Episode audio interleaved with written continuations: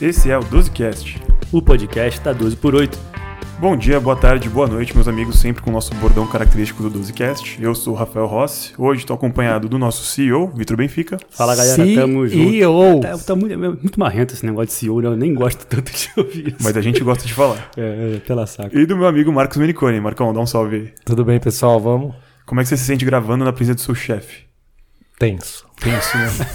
Cara, pra quem não tá vendo, A o Marcão... cobrança é maior. Aliás, Marcão, eu posso comentar sobre o negócio aqui? Pode. O Rossi, você está sendo é, de frente pra essa barba nova, maravilhosa É do isso que eu ia Marcão. falar. Pra quem não tá E perdendo essa aqui- oportunidade de ver essa barba do Marcão, tá Você tá de frente, eu tô no perfil aqui. Então, assim, são dois ângulos privilegiados da nova barba do Marcão. Marcão, você tá um gato, tá lindo, cara.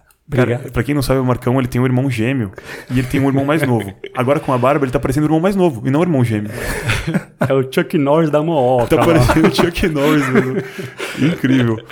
Bom, vamos lá. vamos Vamos, falar de pro coisa tema séria, de né? hoje. Vai, vai. Depois o pessoal vai procu- me procurar no Instagram. É, vai começar a aparecer muito solicitação. Mas Marcão, pra fugir dessa celama da sua barba, quer introduzir o que a gente vai falar hoje? Então, Rafa, a gente vai falar sobre o exame do cateterismo direito, que apesar de em alguns centros eh, não ser muito realizado, tem indicações precisas para realização. É um exame bem específico, né, Marcão? Isso, quando ele é solicitado e quando em alguns cenários da cardiologia ou da, da cardiopneumologia, ele é um exame fundamental para a tomada de conduta para o paciente. Ele é o padrão ouro, né? Ele é o gold, gold standard ali. Então a gente vai falar um pouquinho. Fica com a gente, a gente vai falar da parte técnica, como é feito o exame, algumas variações que pode ter de centros para centros, os valores de normalidade, isso é importante até para você entender melhor é, o seu paciente de UTI, o seu paciente clínico, do consultório. Então acho que essa avaliação hemodinâmica do cateterismo direito acrescenta muito ao cardiologista clínico no geral, né, para você compreender a patologia, tudo e, e o tratamento em si. Perfeito. A gente vai destacar também partes técnicas do exame, complicações do exame e o, a cereja do bolo, que é a indicação do transplante cardíaco ou avaliação de um paciente com IC avançada. É, por que a gente trouxe esse podcast para hoje, né? A gente tem realmente no nosso serviço, a gente vê muito, né? A gente, eu e Rossi, a gente fez o fellow recente em insuficiência cardíaca avançada e transplante cardíaco, que atualmente estamos atuando também na área, e a gente acaba é, vendo que realmente tem muitas dúvidas em volta desse exame, e é muito importante até para o raciocínio, tanto do exame em si, mas também na- no cenário do pronto-socorro, da UTI, e você raciocinar o que que você está fazendo da parte medicamentosa, isso- isso influencia também, por incrível que pareça, no seu raciocínio clínico frente ao paciente que está na sua frente. Sem dúvida. E eh, acho que diferentemente de outros exames, né, Vitão? Por exemplo, um eco. Apesar do clínico ter dificuldade de ler um eco inteiro, é um exame que está mais familiarizado, que ele vê mais vezes ser solicitado. Agora, quando chega na residência de cardiologia, um dos gargalos que a gente vê quando a gente discute com os R1s, né, no fellow do transplante, é justamente a avaliação desse cateterismo direito, o que fazer, o que, que eu vou valorizar, como é que eu interpreto esse exame, porque é um exame que você justamente nunca teve contato. Então, até os parâmetros na hora de ler ficam um pouquinho embaralhados. A ideia desse podcast aqui é, principalmente, apesar de todas as indicações que a gente tem para cateterismo direito, é focar na insuficiência cardíaca e a avaliação dos parâmetros nessa direção. É quando recebe aquela tabela cheia de número, né, cara? É, treme a base fazer, mesmo, exato, né? é. Então, realmente é uma coisa que a gente tem que dar uma direcionada no raciocínio em cima dos números, que eu acho que é o que vale mais a pena, para não ficar apenas naquela decoreba dos dados e sim no raciocínio em cima dele. Para o pessoal não passar vergonha, não pegar o exame de ponta cabeça, achar que tá lendo, né? aquela, aquela vergonha bazar Exato. de todo mundo aí. Então, Marcão, quer falar da parte técnica? Como é que é o exame? Como é que é a proposta aí? Então, Rafa, basicamente o cateterismo direito, vamos, é, é um purismo dizer, mas assim, é a cateterização das câmaras direitas, tá?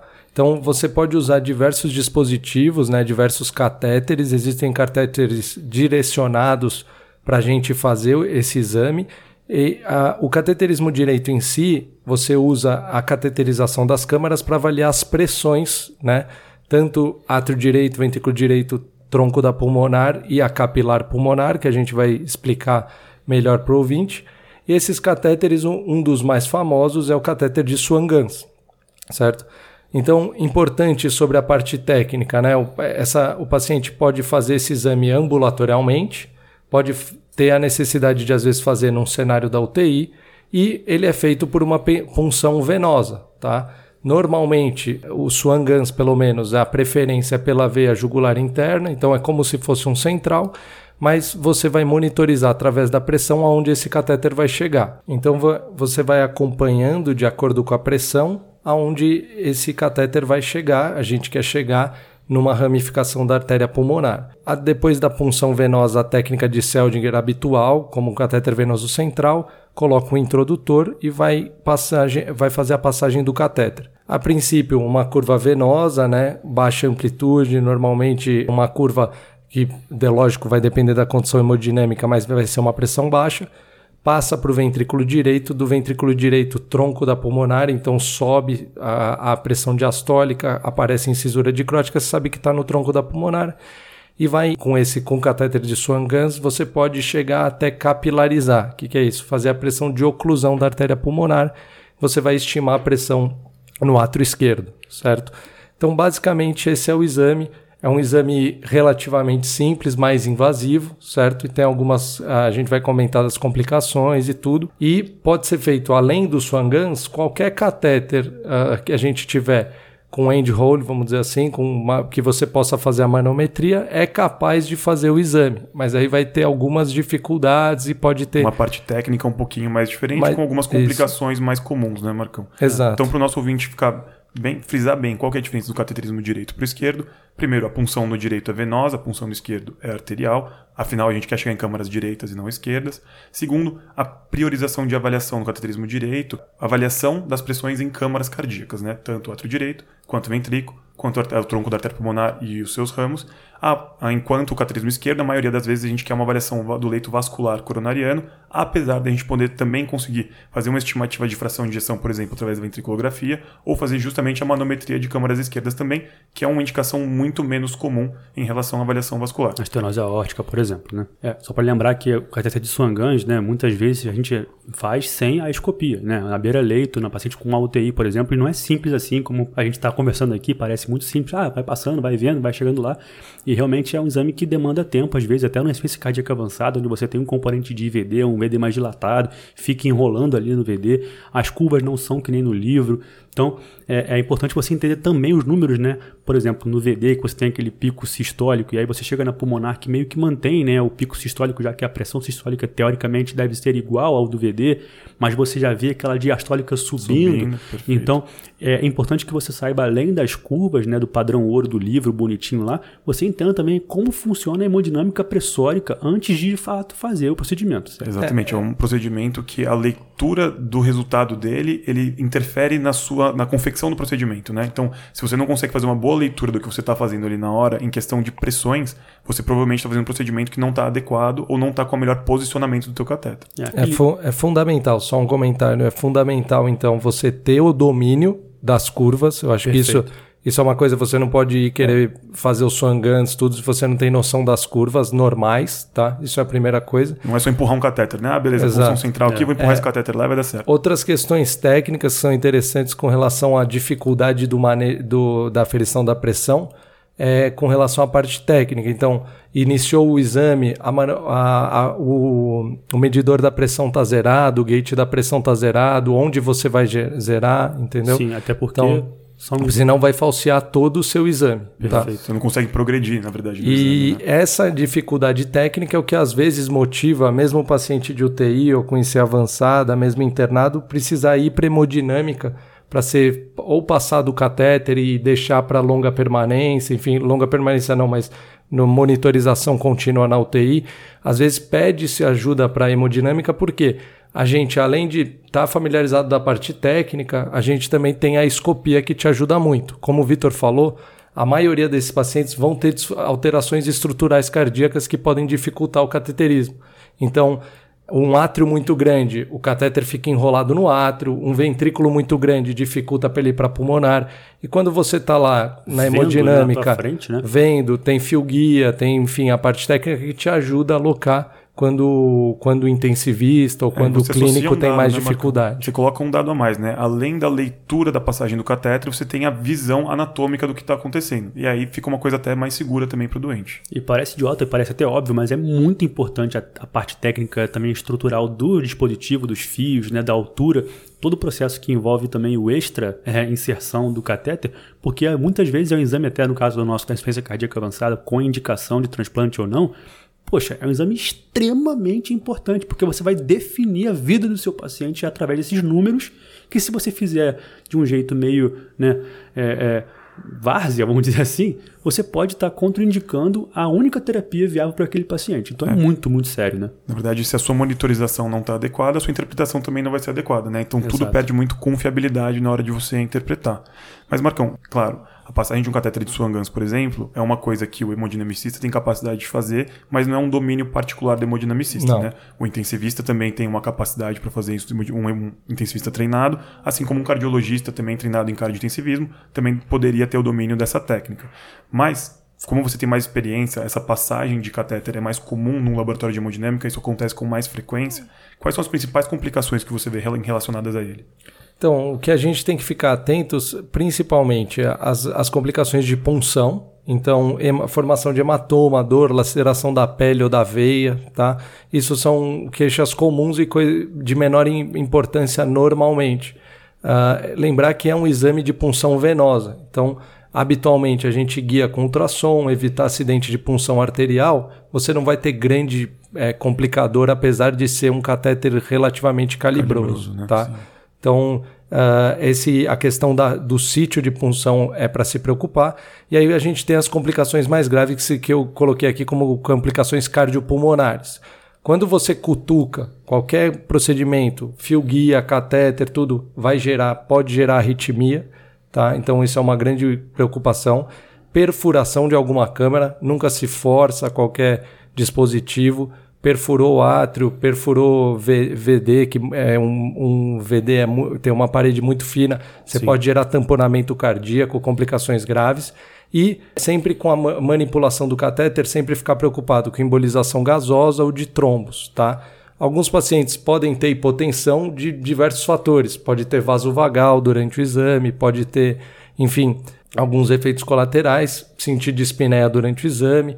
Mas assim, então a gente pode dividir assim: complicações do acesso, que não são tão graves normalmente, e cardiopulmonares, que também habitualmente, apesar de uma arritmia ou outra na passagem do catéter, não são arritmias persistentes ou que inviabilizam, estabilizam o paciente. Após a impactação do dispositivo, não é comum que elas se sustentem, né, Marcão? Não, apesar normalmente... de ter um dispositivo que fica, pode ficar um, dois dias lá com o paciente, ele não vai ficar induzindo uma arritmia contínua isso, no doente. Apesar isso. de não ser comum, né, Rossi? A gente teve um caso lá no nosso serviço de que de fato aconteceu isso, uma TV que evoluiu para uma FV, o paciente parou no meio do cateterismo direito, foi desfibrilado e a gente é, revisou, inclusive, as indicações e tudo mais, através até de outros parâmetros.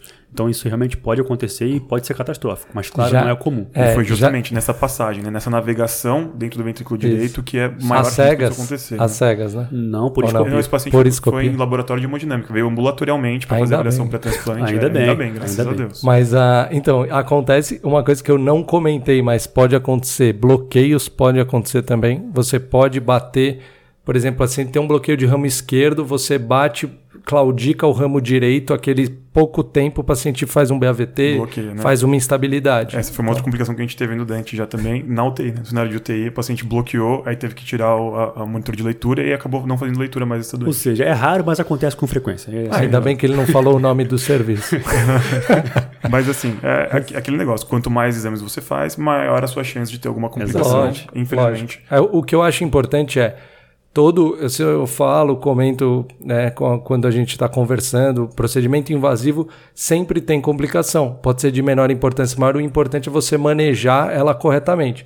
Se você não virou as costas, foi embora e ignorou, né, você vai tratou certinho a complicação, não vai ter problema nenhum. Tá? Na grande maioria das e vezes. E é justamente por essas complicações mais importantes que não é um exame que a gente vê de rotina na prática clínica. Porque a gente sabe que a gente vai pedir assertivamente quando isso vai mudar a conduta em relação ao nosso Perfeito. paciente ou fazer um diagnóstico para afirmar isso de vez quando é um doente que a gente está muito em dúvida, ainda que a gente não conseguiu firmar ou que a gente está pensando em fila de transplante, que é a única possibilidade de a gente fazer, por isso que a gente vai para o procedimento invasivo. Se tivesse alguma outra coisa que substituísse, claramente a gente teria feito isso. Né? É legal comentar que acho que historicamente o Swangas caiu um pouquinho de desuso depois de uma publicação do New, do New England Journal of Medicine que avaliou, foi publicado em 2003, né, que avaliou o uso rotineiro do Swangans no cenário pós-cirurgia cardíaca, tá? Não melhorou assim os desfechos duros, né, desse trabalho. Então aí a partir daí que o pessoal questionou um pouquinho algumas complicações, tudo, e isso não é feito de maneira rotineira, né? Mas muitas vezes, como o Rafa falou, é um exame que vai te ajudar quando, quando tem caroço no angu, quando o negócio é mais complexo e é um exame de muito valor. Perfeito. É. E, é, e, o que a gente tem que lembrar, né? O som ele não mudou desfecho nos doentes, mas a gente está propondo aqui uma monitorização, né? Um exame que ele é diagnóstico para segmento, não é um tratamento. Então, claro, se você consegue monitorizar melhor e tratar melhor seu doente, obviamente, possivelmente vai ter um impacto a longo prazo. Mas são doentes graves, pós-cirurgia, que estão em ambiente de UTI, que têm mortalidades altas e que práticas clínicas dificilmente conseguem mudar isso, né? É. Quanto mais um exame diagnóstico. Então, tudo isso tem que ser ponderado para a gente também não demonizar o cateter de Swan-Ganz e a monitorização do paciente que está instável, que a gente quer fazer uma avaliação hemodinâmica. Ele tem seu papel, ele só precisa ser bem indicado. É, aqui o foco vai ser a análise eletiva né, desse exame, para algumas indicações, no caso hoje para insuficiência cardíaca avançada e análise pré-transplante, mas o que o, Marcão e o Ross estão ponderando é a questão da monitorização é, é, online da hemodinâmica avançada do paciente em terapia intensiva, como o estudo falou, não mudou a mortalidade, mas nas grandes unidades de terapia intensiva, as grandes referências que a gente tem, né, a gente, a gente sabe que sim, se usa muito, a gente tem uma visão diferente um pouco até dessa análise, desse desfecho, até porque são pacientes que são estudados de uma maneira muito complexa, com muitos viéses. O paciente de terapia intensiva tem muitos viés nessas análises é, dos estudos. Então, a gente sabe muito bem que quando ela é bem aplicada, quando ela é bem interpretada por um profissional que está capaz ali para poder, inclusive a equipe inteira, para poder direcionar aquela, aquele, aquela terapia baseada em dados como guia, a gente sabe que influencia sim no melhor prognóstico. Mas, claro, o dado é, formal que a gente tem é esse mesmo, Macão. A gente não tem nenhum dado robusto que mostre desfecho em mortalidade com em o UTI. Em UTI. E, Rafa, então, quando que são os cenários assim principais que a gente indica o Swangans? Perfeito, Marcão. Romantizamos muito, né? Falamos aí do CAT direito, que ele é importante, o que ele pode ter de risco, né? Agora, o que que a gente, por que que a gente indicaria ele? Então, primeiro cenário que a gente vai fazer, e é o motivo pelo qual a gente trouxe o podcast, é quando a gente quer fazer a avaliação da hipertensão pulmonar nos nossos pacientes com insuficiência cardíaca que a gente está pensando em colocar em fila de transplante. Por quê? A gente sabe que pacientes que têm hipertensão pulmonar tem uma, uma resposta à terapia de transplante pior quando a resistência vascular pulmonar é acima de 3 Woods e quando é acima de 5. Inclusive, é um dado para a gente contraindicar o transplante desses pacientes, porque a gente sabe que esse paciente, potencialmente com um coração novo, faz uma insuficiência ventricular direita aguda e o paciente pode evoluir a óbito nas primeiras horas pós-transplante. Então, o cenário principal que a gente quer discutir é esse. Outras indicações da cateterização direita quando a gente está pensando em investigação de uma HP. Então a gente não sabe a etiologia, a gente quer definir de fato se o paciente tem, a gente pode lançar a mão aí, pensando até nessa questão cardiopulmonar que o Marcão estava falando, a avaliação de HP também é uma coisa que está bem indicada. Quando a gente tem uma estenose mitral moderada com sintomas, a gente também quer fazer a avaliação aí do paciente para entender a hemodinâmica das câmaras cardíacas e tentar entender se a estenose de fato é moderada, ela pode ser mais importante do que a gente conseguiu ver pelo eco, também é uma boa indicação desses pacientes. A avaliação de estenose aórtica, a gente teria que fazer uma monitorização invasiva direita e esquerda concomitante, que uh, tem alguns umas complicações junto, né, Marcão? Você estava até comentando aqui antes do podcast que às vezes, se é uma estenose mais importante, a gente vai tentar cutucar essa válvula órtica ali, a gente pode acabar evoluindo com complicações, o paciente pode chocar a nossa cara.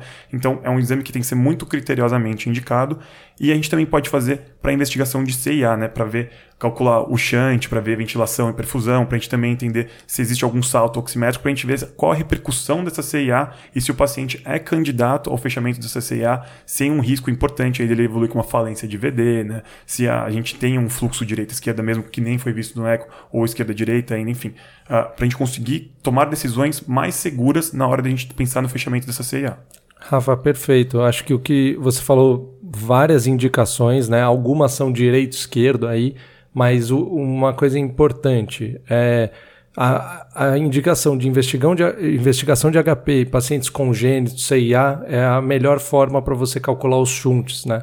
Então, é muito importante.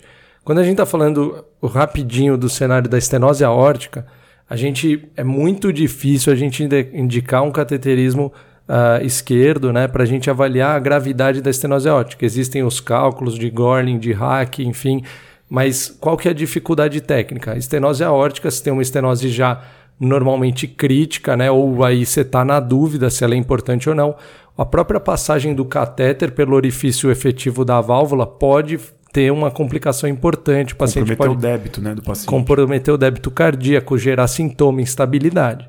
Então, a, a estenose aórtica, quando você for estudar e tudo, a grande indicação hoje em dia, avaliar o score de cálcio é mais importante, você avaliar o eco bem feito é mais importante, acaba sendo uh, ferramentas mais utilizadas hoje em dia do que o cateterismo esquerdo. É, agora o eco está avançando tanto que a gente tem tantos dados adicionais que a gente consegue avaliar através do eco, né, por si só, tanto a análise até do strain, do fluxo é, transvalvular aórtico, Sim. enfim, outros vários parâmetros que a gente tem para poder analisar isso, até com outros critérios menos invasivos, que acho que, é que é óbvio é. que é a nossa principal benefício aqui. Né? Isso. Então Exato. esse é um cenário é uma mais indicação crítico. de exceção, né? É uma indicação de exceção bem, hoje em dia. Bem de exceção, tá? Mas todos os outros que você falou são muito utilizados. Vitão, então aproveitando, a gente romantizou, falou aqui do, de quando a gente tem que indicar, mas o nosso paciente foi lá e já fez, né? A gente estava pensando aqui justamente naquele cenário do paciente com IC que a gente está pensando em colocar em fila de transplante, que a gente quer avaliar a presença de, do aumento da resistência vascular pulmonar. Para alguém que nunca viu um cateterismo direito na vida, pegou a folha na frente pela primeira vez, pegou até de ponta cabeça. Chocou. Você foi lá, desvirou, colocou certinho na posição certa para o cara ler. O que, que ele tem que fazer, assim, passo a passo para interpretar? Perfeito. Só para poder introduzir, então, que a gente vai passar agora para uma parte bem prática, né, e focado na insuficiência cardíaca esquerda, né, HP vinculada à insuficiência cardíaca esquerda. Né? Então, HP tipo 2. E a gente certo? vai falar da HP tipo 2 apenas. Então, para contextualizar, o paciente tem uma IVE, ele vai evoluindo, mesmo com um tratamento adequado, né, a longo prazo, ele vai remodelando as custas de uma alta pressão que retrogradamente vai acontecendo ali naquela é, é, histologia mesmo da artéria pulmonar, com infiltração macrocitária, linfocitária, fibrose consequente. Proliferação endotelial, né? Exatamente, e podendo perpetuar essa HP e se tornar até fixa. Né? Perfeito. É. Tem então, insuficiência de produção de óxido nítrico local, proliferação endotelial, aumento de produção de endotelina local. Então, tem uma disfunção vascular ali associado a esse cenário de uma insuficiência ventricular esquerda crônica. Então, basicamente, esse exame a gente vai simular ali o que, que vai acontecer caso eu coloque um coração novo num sistema que está ali cronicamente é, é, é defeituoso, vamos dizer assim. Se vai de fato funcionar esse coração novo, porque não adianta colocar um ventrículo direito ali mal adaptado, né? ou seja, um ventrículo direito, mais seja bom, ele está mal adaptado ao ambiente com altas pressões na frente dele. Né? Ele trabalha, exato, ele trabalha com um regime de pressões baixas, né? Então seria como colocar uma Ferrari para puxar um navio. A Ferrari tem uma potência enorme, ela não puxa um navio, põe um trator para fazer isso. Perfeito. Então a gente precisa simular isso e entender se de fato quando eu colocar ele não vai falir. Porque é, a gente sabe que a IVD, no contexto pós-transplante, né, até em outros contextos da clínica nossa, da cardiológica, é muito, muito grave. Às vezes a mortalidade é dentro do centro cirúrgico, caso a gente indique mal esse procedimento, como no caso do implante do enxerto, no caso do transplante cardíaco. Então, só para contextualizar para a galera entender o que a gente vai falar agora. Então, antes de mais nada, recebeu aqueles dados todos dos do nossos parâmetros da tabela lá, aquela confusão de números, né, aquelas siglas todas. É primeiro entender o que, que é a hipertensão pulmonar pré-capilar, que é quando eu raciocino assim, eu dividi o coração em câmaras direitas e esquerdas, eu tenho o pulmão no meio ali, o capilar. Então a pré-capilar é quando eu tenho uma hipertensão isolada da artéria pulmonar, sem o componente da IVE, do, da congestão, vamos dizer assim. Então eu não tenho nenhum problema ali no coração esquerdo, mas eu tenho uma hipertensão da artéria pulmonar. Ou seja, ela é pré-capilar isolada. Perfeito. Pode ter um componente pulmonar associado, mas provavelmente não tem um componente do ventrículo esquerdo associado. Perfeito. Entendido isso, eu posso também ter a, a hipertensão pulmonar pós-capilar, que é aquela vinculada puramente com algum grau de congestão que está atrapalhada ali, seja por disfunção, por hipervolemia ou pelos dois do ventrículo esquerdo, né? E aí eu vou ter retrogradamente um aumento das pressões da artéria pulmonar e, consequentemente, depois que eu resolver esse lado esquerdo, vamos dizer assim, eu reduzo as pressões da artéria pulmonar. Uma vez que eu resolvo o lado esquerdo, a pressão cai da artéria pulmonar e eu configuro essa hipertensão pulmonar como pós-capilar. Ou seja, após capilar tem uma boa resposta, uma melhora do débito cardíaco esquerdo e talvez uma melhora também da volemia do doente. Então, se a gente conseguir descongestionar ele e melhorar o débito, em tese, após capilar pode ter uma boa resposta. Perfeito. E a última é entender se ela é mista, que é onde eu posso já ter um componente ali de pré-capilar, mas também ter um componente de pós-capilar. E aí, o que vai me dizer se uma é a outra é a resistência vascular pulmonar, que a gente vai introduzir agora para começar a brincar da tabela a partir dos números aí, que é o mais chato, mas é o que é o mais interessante raciocinar. Acho que é legal dizer, Vitão, que é essa questão aí da mista, que é o que você quer excluir nesse paciente pré-transplante, certo? Então, o paciente, obviamente, ele vai ter um componente normalmente pós-capilar, mas será que ele tem esse remodelamento da árvore pulmonar Será que ela já se tornou será fixa, que ela, né? Será que essa, essa artéria pulmonar e suas ramificações já tem um remodelamento da arteríola, tudo isso que você Disfunção falou, endotelial, disfunção endotelial, a, mu- a musculatura da média aumenta, enfim, e você gerou uma hipertensão puramente pulmonar, vamos dizer assim? Exatamente. Porque aí você vai trocar o coração e o Melhorar. VD vai falir. Exatamente. Certo, A gente exatamente. vai melhorar o débito cardíaco da pós-capilar. Em tese, essa questão a gente vai resolver. Mas se aquele componente pré-capilar já está mais fixo, já está mais evoluído, a gente não vai conseguir resolver. A não ser que a gente faça um transplante duplo, coração e pulmão, que não é o que a gente vai ficar frisando aqui, porque não é uma realidade. Exatamente. Perfeito. Acho que é- essa é a questão. Acho que pouca gente, assim, muita gente não entende completamente a avaliação do Swan-Ganz e você quer prevenir a disfunção, né, importante do VD após o transplante. E aí, as pressões? Como é que funcionam as pressões normais? Excelente, Marcão. Sempre assertivo, cortando todo o nosso romance aqui que a gente estava introduzindo do O porquê. cara tá muito romântico. É, a gente estava muito romantizador, que é um tema difícil, por isso que a gente tem que explicar direitinho, mas vamos lá, pegou o exame na mão, o que, que a gente tem que olhar? Três parâmetros principais, tá? O primeiro é a pressão média da artéria pulmonar, tá? E aqui já cabe um parêntese.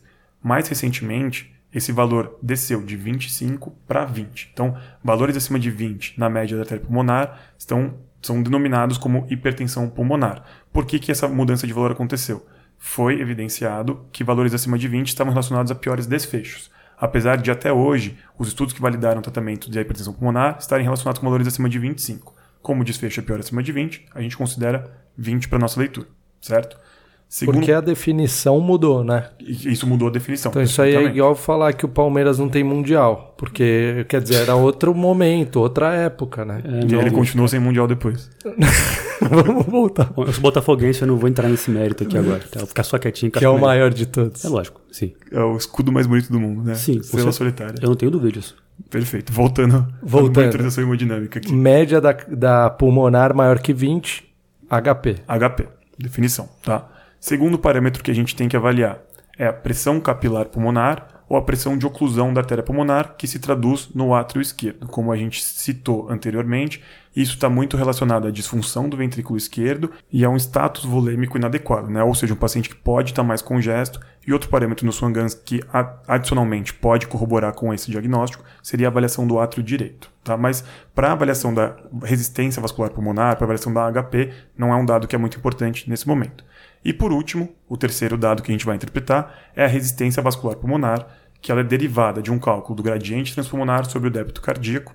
E aí, quando a gente tem valores acima de 2, a gente sabe que tem um aumento da resistência vascular pulmonar. Quando a gente tem valores acima de 3, a gente sabe que a gente tem desfechos ainda piores. Tá? Mas mais recentemente, esse valor de corte saiu de 3 e hoje a gente usa 2 como corte. Pessoal, se tiver um papel, vai anotando aí, porque é importante você anotar e ver na tua frente esses dados, porque daqui a pouco a gente vai começar a embolar A com gente os vai fazer um números. pequeno algoritmozinho para a gente conseguir ter a sequência do Pra que é pré-capilar, pós-capilar e o que é misto. Então, se conseguir, ajuda bastante. Boa dica, Vitão. Então, vou colocar alguma sequência de cenários aqui e para todos esses cenários, já vamos considerar que a pressão de artéria pulmonar média desses doentes é alta. Então, eles têm hipertensão pulmonar, é a PAPM média acima de 20, tá? Primeiro cenário. E esse é o cenário que o Marcão mais gosta lá na sala de hemodinâmica. Pressão capilar pulmonar ou pressão de oclusão da artéria pulmonar ou átrio esquerdo. Tá alto. Ou seja, provavelmente temos uma disfunção de ventrículo esquerdo com uma alteração hemodinâmica do doente. E a gente vai olhar agora a resistência vascular pulmonar e essa resistência está baixa. Acabou o exame, né, Marcão? Perfeito, manda transplantar já. Perfeito. A gente tem uma hipertensão pulmonar pós-capilar. Ou seja, a- o grande culpado nesse cenário é o ventrículo esquerdo. Então, se a gente conseguir trocar essa bomba, em tese a gente vai resolver essa hipertensão pulmonar. Com a resistência baixa, a gente entende que não tem aquele remodelamento da artéria pulmonar, que es- essa resistência é baixa, o VDzinho novo ali vai brilhar, vai trabalhar tranquilo. Esse paciente, você fica feliz porque acabou teu exame rápido. O Vitor fica feliz, ele vai para o transplante. Ótimo. Todo mundo feliz. Raro, hein? Perfeito. Segundo cenário, a gente tem um paciente que tem uma pressão capilar pulmonar baixa com uma resistência vascular pulmonar alta. Ou seja, capilar pulmonar baixa, provavelmente não tem uma culpa, não tem um componente tão importante do ventrículo esquerdo, mas eu tenho uma resistência vascular pulmonar que está mais alta. Esse paciente, muito provavelmente, tem um componente pré-capilar. Esse é o paciente que o Marcão não gosta tanto e que o Vitor gosta menos ainda. Por quê? Nesse cenário, o componente da artéria pulmonar ou propriamente da aumento da pressão em decorrência de alguma doença pulmonar é muito mais importante do que o componente da disfunção ventricular. Esse paciente não é um bom candidato ao transplante porque a gente sabe que ele pode evoluir com um risco aumentado de falência de ventrículo direito pós-transplante. E aí o último cenário é quando a gente tem um paciente que tem a pressão capilar pulmonar aumentada e a resistência vascular pulmonar também aumentada. Ou seja, ele pode ter um componente misto ou é um paciente que a gente pode fazer alguns testes para tentar entender se de fato existe alguma resistência vascular pulmonar aumentada ou se o ventrículo esquerdo é tão ruim, mas tão ruim, que ele acabou mimetizando tanto a pós quanto a pré-capilar. O que, que, você faz quando você encontra esse paciente, Marcão? Acho que ele é o mais desafiador de todos os cenários, né? É, esse paciente é aquele paciente que você não consegue nessa avaliação é, dizer se ele está apto ou não ao transplante. E esse é o grande valor desse exame, né? Então, o paciente ele tem disfunção grave, ele tem HP tem capilar alto e tem uma resistência vascular pulmonar alta. Mas essa resistência pulmonar pode refletir só a hipervolemia e o hiperfluxo, às vezes, pulmonar. Tá?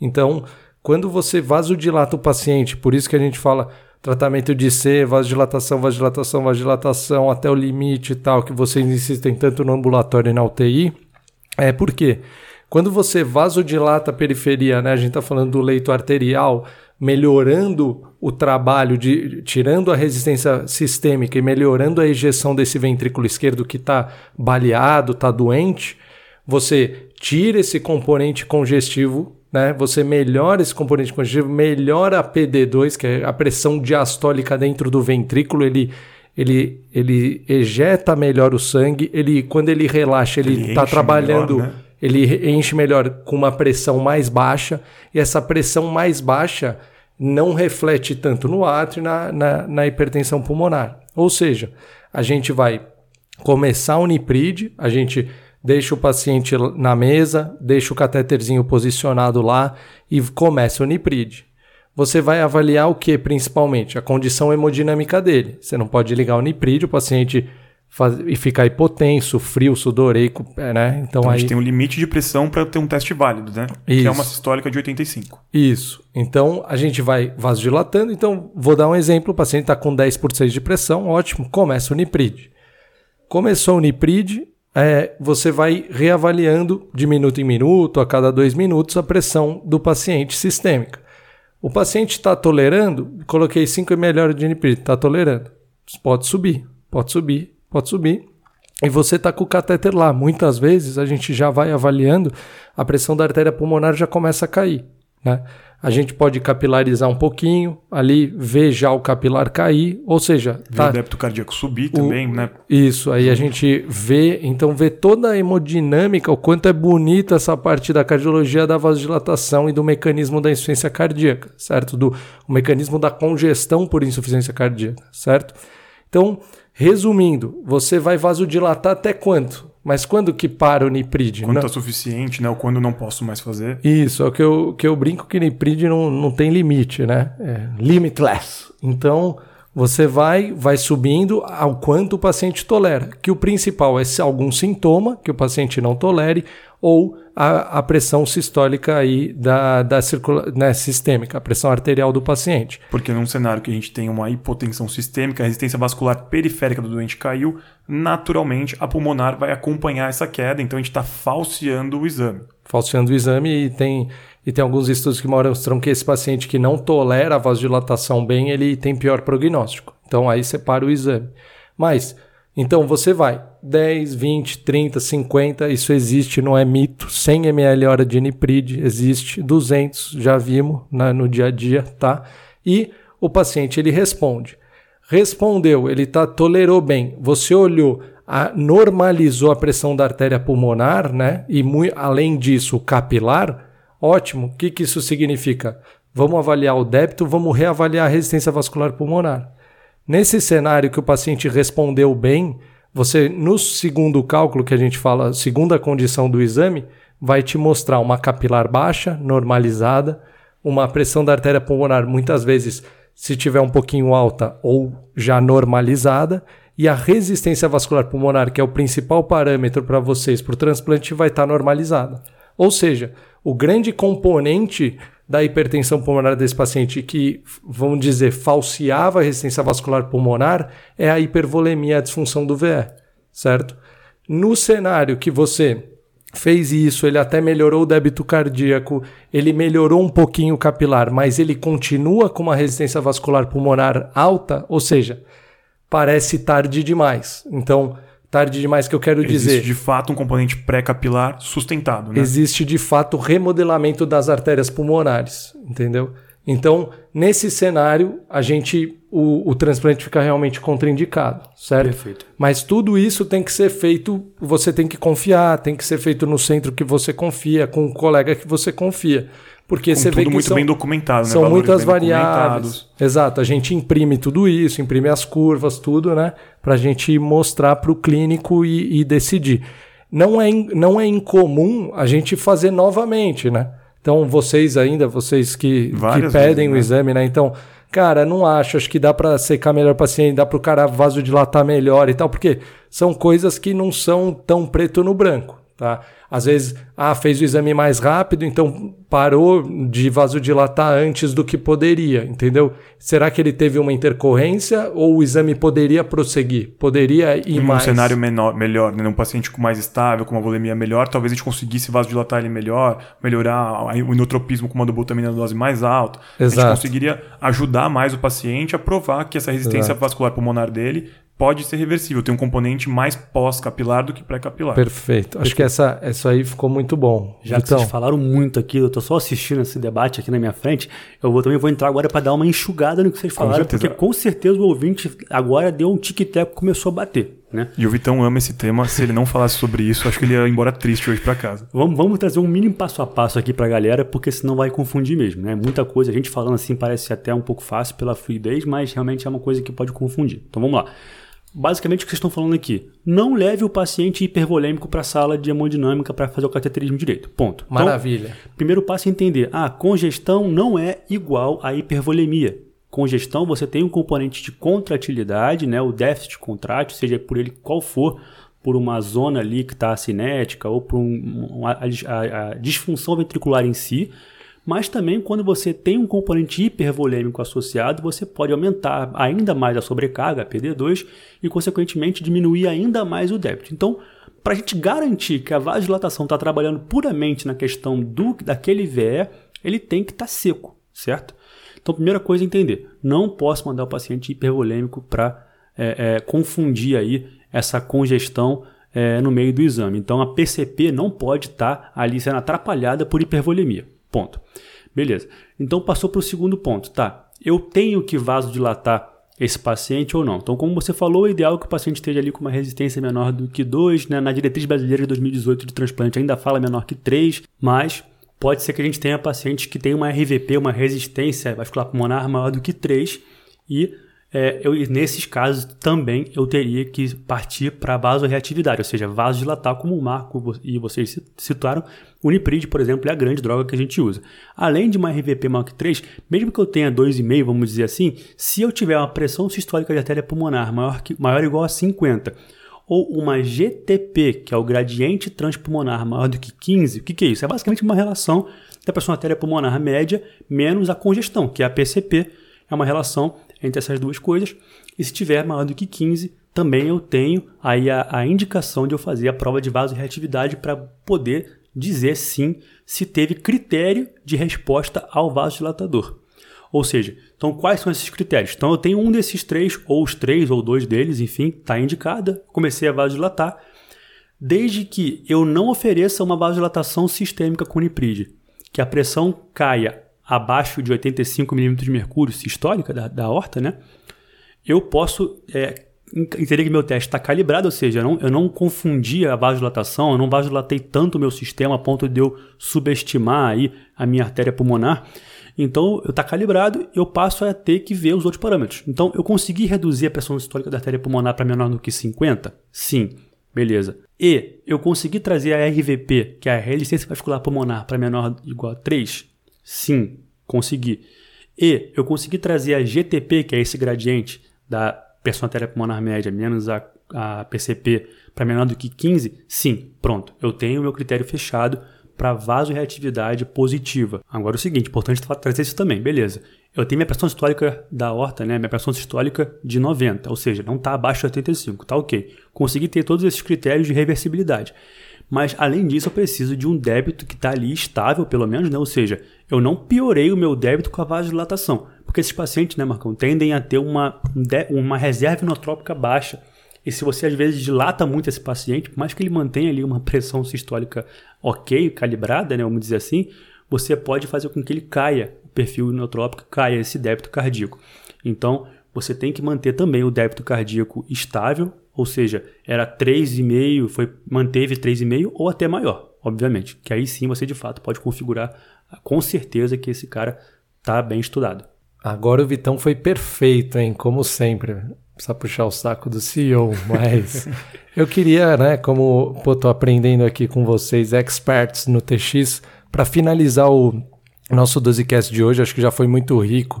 Mas, Rafa, e os pacientes que, por exemplo, ele não tolera o Niprid, né?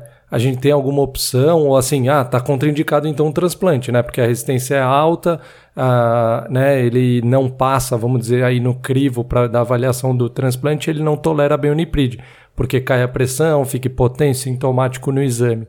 O que, que a gente tem de opção? Perfeito, Marcão. Esse doente aí que ou a pressão sistólica caiu abaixo de 85, ou que instabilizou na hora da gente fazer a prova de vasoreatividade, vasoconsividade aí com o Uniprid, a gente alternativamente pode usar algumas drogas que não têm uma ação sistêmica tão importante. Acho que as duas principais que a gente pode estar aqui seria o óxido nítrico inalado. Então o paciente fica com uma máscara de óxido nítrico que não tenha um escape para garantir que ele está inalando justamente aquele óxido que a gente colocou lá e mediu direitinho. E aí a gente vê se a gente tem uma queda da resistência vascular pulmonar com, essa, com esse teste. Lembrar que mesmo que não tenha vazamento, você tem interferência da, da espontaneidade da inspiração e expiração dele, que também pode variar muito no que está infundido ali Exato. sendo inalado. A né? mecânica né? então, ventilatória do paciente também... tem que ser adequada para a gente garantir que essa prova de vasorreatividade está sendo, tá sendo certa. Né? A gente pode interpretar os resultados dessa prova ou o sildenafil, né, que é o inibidor fosfodiesterase, que também teria um, como consequência um aumento do NO, principalmente na artéria pulmonar, que a gente também pode fazer um outro teste que não tem uma ação vasomotora sistêmica tão importante assim. Outro cenário que a gente vê com muita frequência, principalmente lá na enfermaria do transplante, são os pacientes que têm um débito tão ruim que ficam dependentes de dobuta. Qual é a ideia desses pacientes? Que a gente consiga otimizar ao máximo o inotrópico para que a gente melhore ainda mais o nosso trabalho cardíaco. Com isso, a gente vai ter queda também da PCP, da pressão capilar pulmonar, e aí, secundariamente, também pode ter uma queda da resistência vascular pulmonar. Então, duas estratégias de paciente que não tolera vasodilatação, que a gente poderia ter adotado até antes, seria o uso desses vasodilatadores mais específicos da artéria pulmonar ou a melhora do inotropismo com a dobutamina. Adorei, velho. Acho que o resumo aí do Rafa foi sensacional, além de saber um novo uso do sildenafil, né? Que eu não conhecia. É, o sildenafil acaba entrando num contexto de dose única, dose alta de 100mg pontual. Ali, né? A gente sabe qual que é o uso do sildenafil que você conhecia, Marcão. Mas a gente é melhor parar por aqui, senão o nosso podcast é um podcast sério. A gente não tem como avançar nesse assunto aí de vocês dois aí. Perfeito. Pessoal, muito obrigado. Acho que a gente conseguiu trazer, pelo menos uma, uma macroscopicamente, de fato, que é o CAT direito, que é um exame realmente muito importante, ao mesmo tempo muito complexo e muitas vezes desafiador de se interpretar. Mas todo lado dos genes aqui. Marcão, muito obrigado diretamente da hemodinâmica do INCOR, trazendo toda a visão prática de lá. Acho que foi muito interessante como funciona dentro de sala e o Rossi, meu colega de insuficiência cardíaca avançada aqui, me defendendo aqui, o clínico, tava, poder a gente... Tava até com saudade do Vitão, com um ano tão perto dele que até agora não me acostumei ainda. Eu que agradeço, acho que foi um podcast bacana, interage com a gente, mande dúvidas, tudo, rede social, tamo junto. Excelente, sempre um prazer, gente é, reafirmando o que o Marcão falou aí, estamos sempre abertos a esclarecer qualquer dúvida. A gente sabe que é um podcast denso. Foram quase 45 minutos sem perder a amizade aí falando de CAT direito, então a gente sabe que é um assunto que é bem difícil. Mas estamos sempre abertos para resolver qualquer coisa. Muito obrigado por acompanhar a gente. Obrigado aos guerreiros que ficaram. Não esqueça de nos avaliar, por favor, no nosso podcast, no 12cast aqui no Spotify, onde, onde for é, você esteja nos ouvindo. E muito obrigado. Um bom dia, boa tarde, boa noite a todos.